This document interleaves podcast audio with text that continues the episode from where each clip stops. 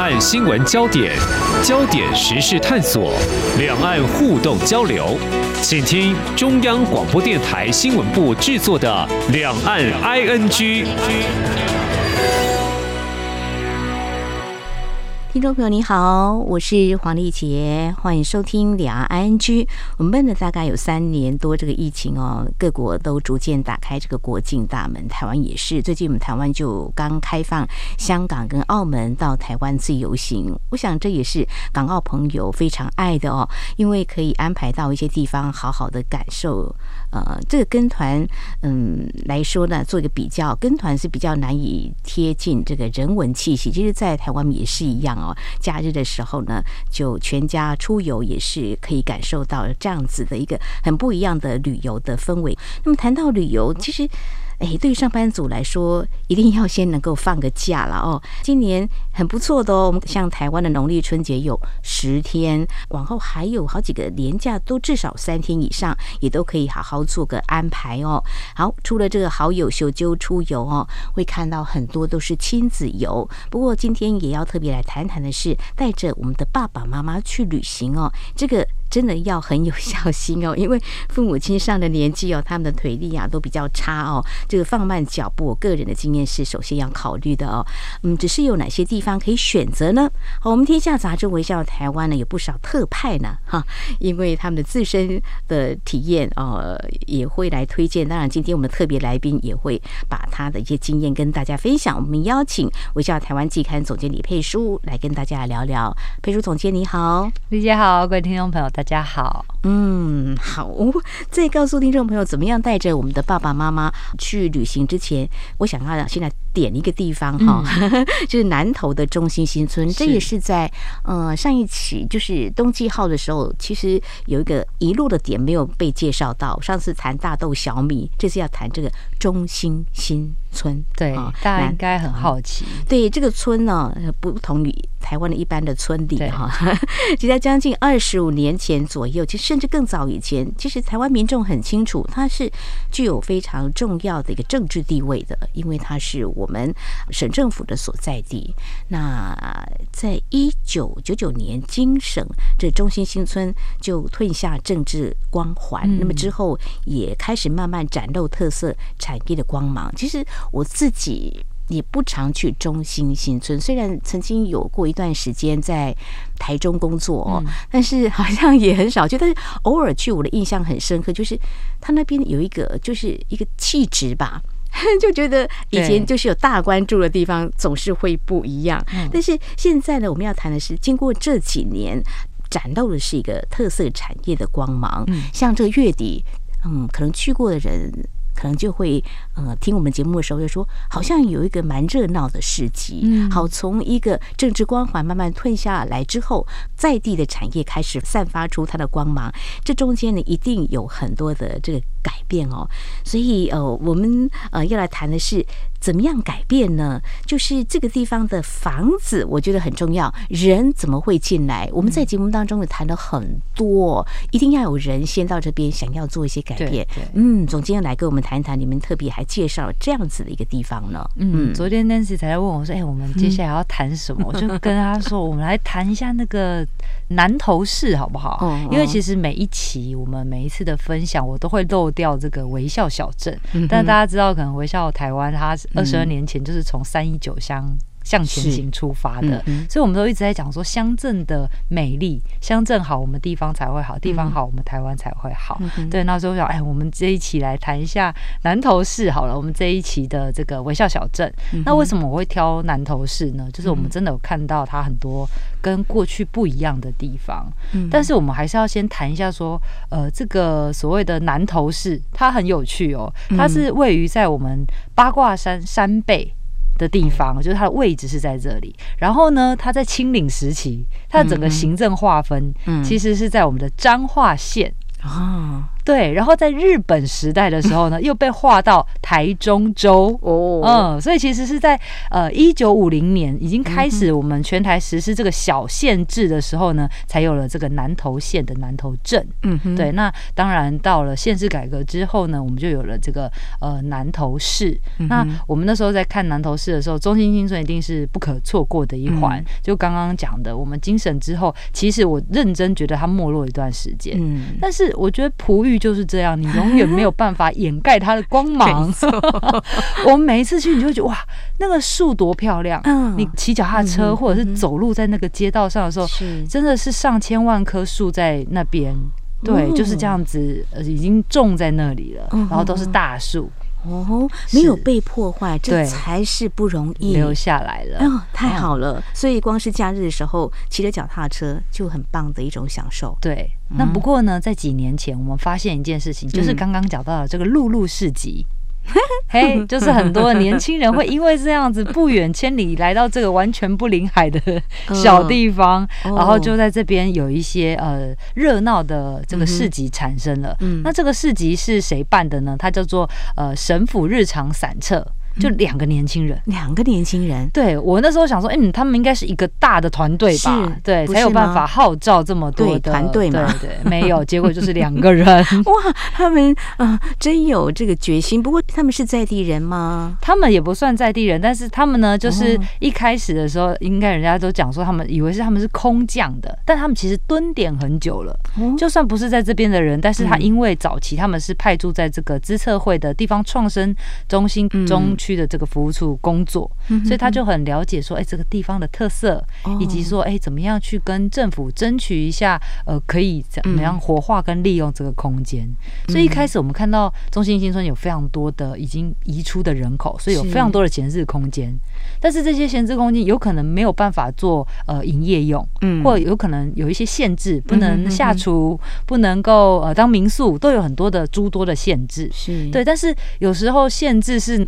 只要沟通之后，其实是可以做调整的。我认为是这样。嗯嗯，所以这两个年轻人就开始很有想法的去慢慢去做这样的一个疏通跟调整。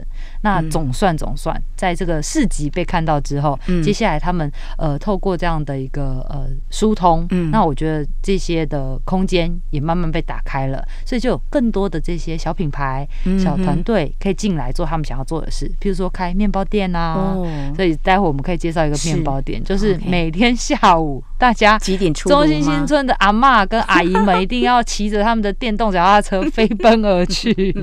哦，真的是太好吃了！看到这个，竟然是资策会的团队，我觉得，哎，政府还真有心啊。一般我对资策会的认知，呃，一些高科技的产业吧，然后他们也有地方创生，然后把人力放进来，是那放的太好了。再加上年轻人也愿意多看，然后多待一点时间，然后多想一想应该怎么做。我们把这个地方要怎么样的改变，去传达给我们的政府哦。那再加上当地的民众也想有点改变吧。对，我觉得这些的条件都要相互配合才有办法的。嗯，我觉得的确刚刚是这样讲的，没有错。就是一个地方，他可能会想要一些改变，对。但是那个改变是什么样的改变？是大家可以去思考一下。我也不希望我家附近忽然就变得。都是人，都是车排队拥挤，但是有一些年轻的人进来做一些有趣的事情的时候，扰、嗯、动这些地方，给这个地方一些活力，我觉得是必要的。嗯嗯。嗯，好，不如我们就来谈像。一家面包店，他怎么会进驻呢？这个或许就可以看到一些轨迹吧。好，我们先来讲一下，说如果你要来这个中心新村玩的话，你可以去哪里晃晃？对，那他其实一早，如果你可以前一天就来到南投市是最好的，因为我会推荐你一早就去中心新村这边。你应该是可以先住在中心新村哦，他现在可以住了哦，真的吗？对，有点像是住在小眷村里面的感觉。哇，那他真的就是干干净净的，然后床铺白的，然后整个就是那。那个落地窗，而且是那种呃，我们那种所谓的那个呃比较古早时期蓝绿色的那个窗棱，哇，我觉得那个好让人向往。就是现在我们会很希望有一些小复古的呃风格，就可以住在这边一个晚上。哦，这是民宿吧？对，是民宿。哇，是是，所以这个老屋也没有被破坏掉，就对了。对，叫做小花园梦想生活家，大家可以去这边搜寻一下。哦、而且它这边还有一些呃做体验课程，所以你可以在这边住一个晚上。是、哦，对。那主要为什么要请你住一个晚上？是因为隔天你一定要去逛它的三个菜市场。嗯、哎，到一个地方，如果你没有逛菜市场的话，你真的会错过很多很有趣的事。哎，总经理谈到这个，我就呃想象了，像我去国外旅游，我也蛮喜欢去逛他们的这个市场跟这个市集的，很很有意思。然后我就会。反过来看，在台湾一些饭店旁边，如果 他标榜说我们在一个市集市场旁边，我相信这个老外应该蛮喜欢。哎、欸，真的真的，因为像我们不是去个什么京都，就是说，哎、欸，我要去景市场，是是、嗯，然后我们要去人家的过去的足地市场，对对对，对。那其实我们自己的市场，我们有没有认真逛过呢？嗯、距离是美感吗？对。那我们来到这个中心新村的市场呢，有三个市场，嗯、这三个市场它分别你都可以去走走逛。逛逛，那第一个就可以去吃他们那边的早餐，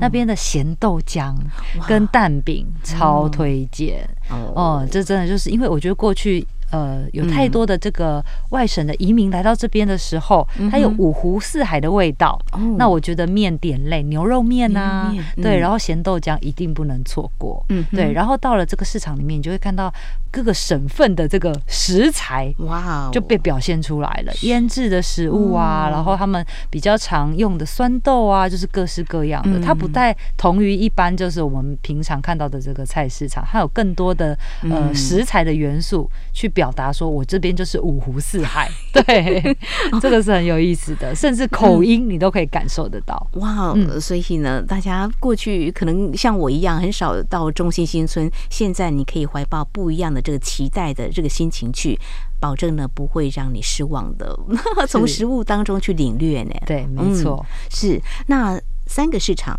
嗯，逛完之后，我刚刚提到这个面包店是下午的事情哦。哦，对，因为差不多就是走走逛逛，吃吃喝喝，然后有一些咖啡店你可以坐一下，包括在市场里面都有这个不定期才会开的快闪咖啡店，年轻人开的。对，那如果你有幸运遇到的话，就在这边喝杯咖啡，享受这种树影婆娑的美好。对，那接下来呢，我就会建议你就是租一台，应该说脚踏车，脚踏车。对对对，因为有时候我们刚刚。讲到的那个团队，他们会开一些行程，带你用脚踏车。然后去认识中心新村，做一趟的导览，对，那或者是说你跟他们租借脚踏车，你就可以到这边附近逛一逛，享受这个呃绿荫下面的生活。然后到了三点的时候，你就要记得调好闹钟，三点就冲去这个五十五号烘焙坊。哦，你会感受到路上怎么好像那个阿姨们都骑车骑的比你快嘞，他就是要去抢这边的面包。哇，那你是在地人经营的吗？也不是哎，就是像刚刚。刚讲的，透过这样的一个活化，有很多想要开店，但是你知道，在台北开店很贵啊，房租很贵啊，然后大城市又竞争。嗯，那我觉得现在很多年轻人他追求的是一个生活跟理想的平衡，是。倒不是说小确幸，而是说我能够做我想做的事情，然后我把我想做的事情做好，是，然后可以把这个快乐分享给更多的人。我觉得也算是台湾近年来一些价值观的改变。蛮好的，所以也不要呃一味的来批评年轻人，好像就是找这个门槛低的，然后去创业哦。事实上，他们也有他们的一些想法跟理想的哦。事实上，也带动了在不同地区的一个特色产业的发展。你看，带给他们一些活力，然后一些期待，每天都有一个香喷喷的这个面包出炉哦。嗯，而且这样子的人潮慢慢汇聚下来，会有一个群聚效应，慢慢的很多店家也会呃进来，所以一个特色产业就会被发展下来。没错，没错。嗯哼，然后呢，你抢完面包之后，你还可以去吃什么？吃个小吃好了。要带大家去吃的，就叫阿张意面呀。这有什么特别的吗？对呀，它的意面好像又跟其他地方不太一样哎。因为呢，它这个意面呢，就是标准的南投意面。那这个南投意面，他们的都是在地的制面厂，当天去配送这个新鲜的面条。嗯，所以其实你不管是阿张意面或者其他家意面，它的面条可能都会有些许的不同。嗯，可能都是。是来自于不同的制面厂或他们自己手工制作的。嗯、那有一些还会，你可以看到这个制面厂，你还可以买一些新鲜的面，或者是干的面回家自己煮。嗯、那其中就有呃年轻的一代，他们就想要做一些不一样的，嗯、然后他们还做的是拉面款的。嗯、所以你可以在这边吃尤其是喜欢面食的，真的不能错过，选你喜欢的面体，对，然后来去吃啊，可以带走。哇，从早吃到晚，嗯、又可以住一晚哈！是你看，真的很棒。在南投的中心新村住在这边，就觉得自己也蛮有气质的。好，我们这是在我们节目前半阶段哦，非常谢谢我们天下杂志微笑台湾季刊总监李佩书，先帮我们介绍呢，有一个好地方，可能你多年来是错过，跟我一样哦，但是未来有好几天的长假哦，今年也有一些年假都可以做个安排，到南投中心新村来走一走哦。稍后节目后半阶段呢，要来谈怎么样让我们的父母亲也可以跟我们一样享受这种旅游的这种开心的感觉或放松的感觉。当然，这样子的一个孝心的出发，其实蛮不容易的哈。那过程当中有哪些要特别留意的？我有点经验，那我们佩书总监也会跟大家好好的来交换一下。我们稍后再来聊。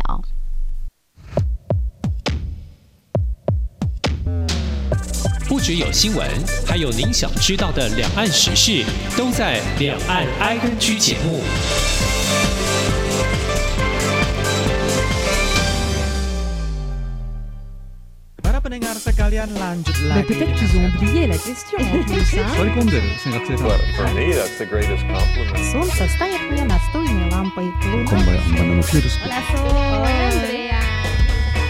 无论你在世界的哪个尽头，请你跟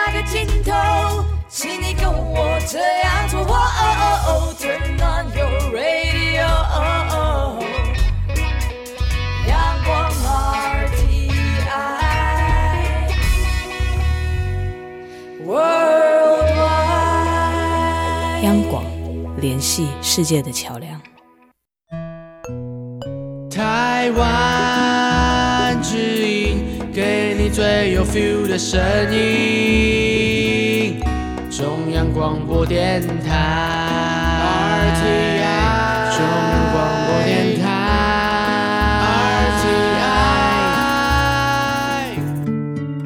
Hello，大家好，我是 Ocean 高尔轩，跟我一起收听央广节目，来趟轻松愉快的 journey 吧。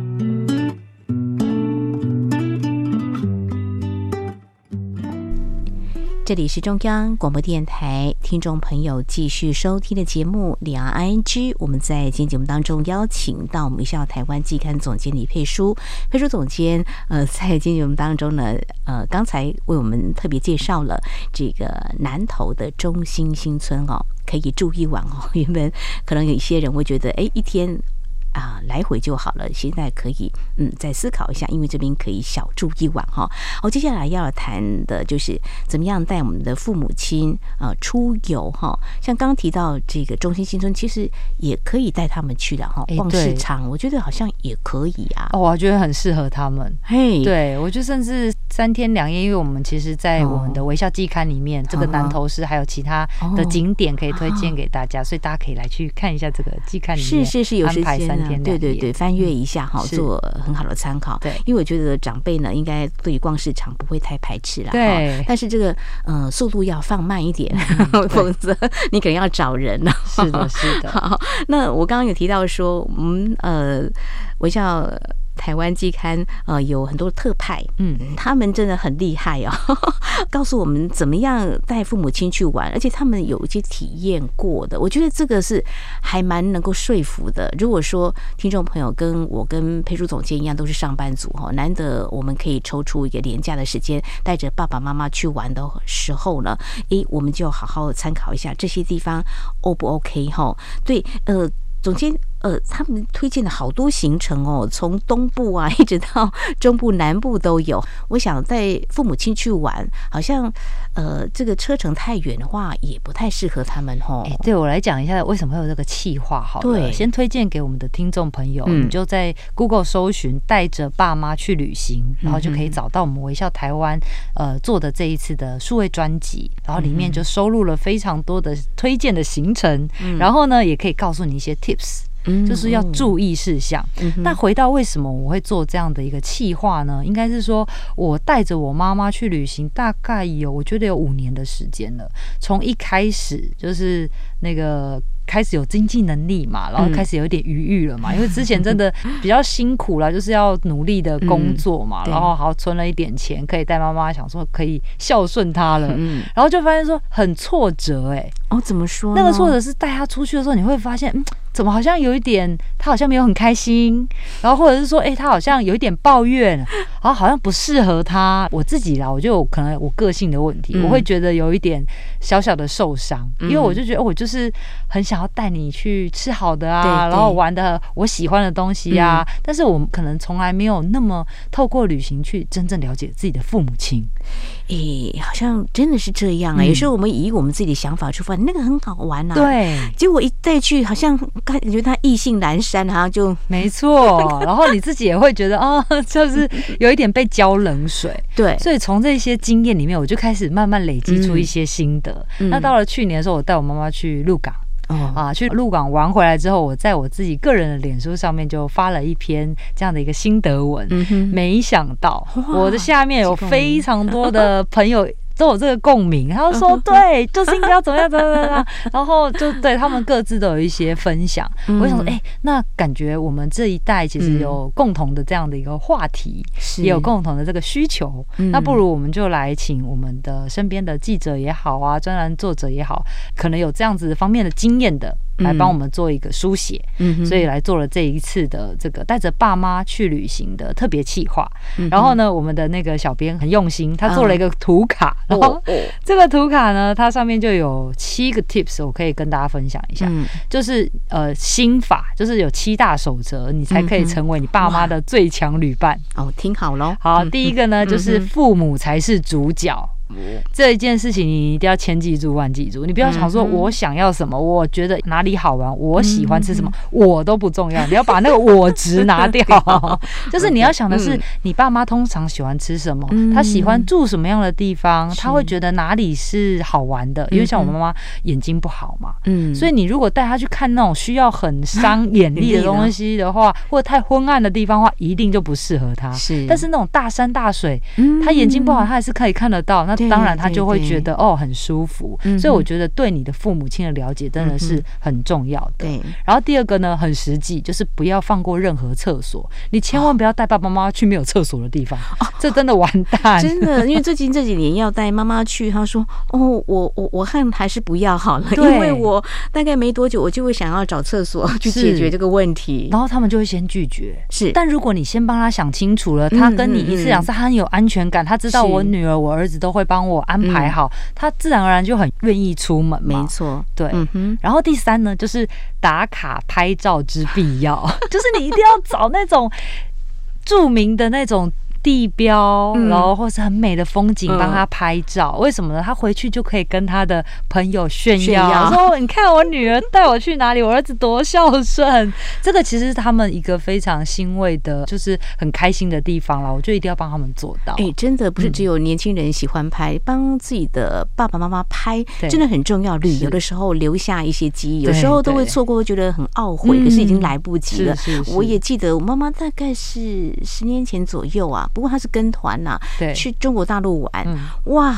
每次我回到家，他都会拿那个照片再给我看。你看这个多好玩，多好 玩！对啊，对啊，一直一直在讲那个时候，呃，他看到什么都回忆很多，然后说不完。对，嗯，这会是变他未来的一些话题，跟朋友聊天、跟家人聊天一个很好的话题。嗯，好，那第四个喽，就是善意谎言的重要啊？怎怎么说？很奇怪吧？为什么要有善意的谎言？是因为大家有没有发现一件事情，就是有时候。爸爸妈妈其实到了一定的年纪，他们就会比较节省，他们不想要花你太多的钱。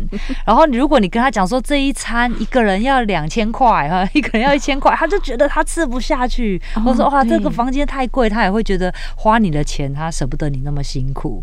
所以有时候真的要有一点点善意的谎言，就说啊，没有，这个是我抽奖抽到的，我带你去，他就会觉得啊，好开心哦，女儿抽奖抽到的。真的，我们的长辈他们就省吃俭用，他们习。但是我们有时候会觉得要犒赏自己贵一点没有关系嘛，对对对。可是他们就是 那么贵，不要，我肚子还蛮饱的，没错没错，不然你就打个八折再跟他讲，打个七折再跟他讲，这样子。哎，真的我测试过，就是没有出游的时候，我们呃就是跟家里面的长辈就说这个才多少钱啊？你说哦这样子哦，哦很好，他就吃的很开心。然后事实上我们实际上家里是瞒起来不让他知道。是是，对，这个就对了，没错。好，那第六个呢，就是。午后小歇很重要，那么午休小睡片刻。对对对，就是像刚刚 Nancy 讲的，不用安排的这么满。嗯，慢一点，然后甚至说，哎，你早上带他去一个行程，然后下午的时候就找个地方可以休息一下，歇个脚，或甚至说，哎，你三点可以 check in 了嘛？你带他回去民宿或饭店，稍微休息一个小时，让他充饱一下电，然后你再继续带他 去其他的景点。我觉得这是很必要的，不要让他觉得说，哦，出门就是很辛苦，那他们久而久之会觉得说，那我还是在家里好了。我想可以这样的举个例子，类似的也提醒，就是说，一般呃有些亲子有带着这个呃小孩子去玩，你看小朋友也会想睡觉啊，没错没错。然后呢说，如果他吵吵闹闹，就说他就是想睡觉啦。然后其实爸爸妈妈不也是这样嘛，对不对？有时候真的老人家就是越老越像小朋友，是你就在想说要怎么用小朋友的方式，就是安抚他跟照顾他，没有错。是，嗯，像是我啦，我甚至就是会安排，可能譬如说下午大概。吃饱饭过后，我要前往下一个景点的时候，这个车程假设是一个小时、一个半小时，就很好，因为他可以在我开车的时候，他可以在车上睡一下，那那个就差很多。对，没有错。这个让呃长辈呢稍微休息一下，充充电，然后下午的行程再继续走哦。好，还有第七个是什么呢？第七个就是其实也是总结刚刚的，就是放下我执，保持弹性。有时候我们都会想说啊，我都排好行程了，我下个点就是要去哪里，可是他就是累啦，或者说他就是觉得说他想要在这边多留一会儿啊，你就尊重他，因为他才是主角。你就保持弹性，哎，今天少去这个点没关系，我们下次再来，或者说明天再去。对，那或者是说，哎，他现在不太舒服，他需要多在这边多停留一段时间，你可能都要保持这个旅行的弹性，会让两边都比较愉快。我觉得呃，总监今天谈的这个我直放掉哦，真的还蛮重要的。有时候我们在规划行程，很自然的就会以我为主。嗯，我觉得这个很好，这个很好。但是呢，往往这适合你，可是不适合我们的爸爸妈妈哈。嗯、这是呃，带着爸妈去旅行，非常谢谢总监哦，这么的有心哦。在你脸书 po 文，大家就其实都想要带着自己的爸爸妈妈啊、呃，能够啊、呃、去。走走看看哦，毕竟想想哦，我们小时候也是爸爸妈妈如果可以的话，也会带我们去玩。对。然后自己呢，就是结婚有孩子之后呢，也会带着小朋友去玩啊。那我觉得希望有一个比较好的一种，比如说我们这个中壮年，然后 我们可以做的。很多，那以后我们也会老，老了之后，我们也是希望说，我们的子女有空的话，也能够跟我们一起，呃，从有一些过去你去过的地方也好，或适合他的地方，这种亲子之间或家庭的欢乐呢，呃，我觉得希望能够继续经营下去的。嗯，好，那么这是在今天我们嗯。特别透过这个旅游的方式，不管是美食的导览或一个地区的，嗯，可以安排一个长时间的一个定点的旅游，在今天我们特别介绍了南投的中心新村，推荐给大家哈。今年的年假真的好多哈，嗯、台湾好玩的地方很多，赶快安排，赶快安排。这是冬季号的，接下来春季号的，我们期待。好，没有问题，再带大家去台湾各地美好的地方走一走。你们真的很厉害，把台湾翻过来，还是有一些你们觉得还是有很多报道不完的，是没有错。我们期待哦，非常谢谢我们天下杂志微笑台湾季刊总监李佩书今天的分享，谢谢您，谢谢 Nancy。好，今天节目也非常感谢听众朋友您的收听，黄丽杰祝福您，我们下次同一时间空中再会。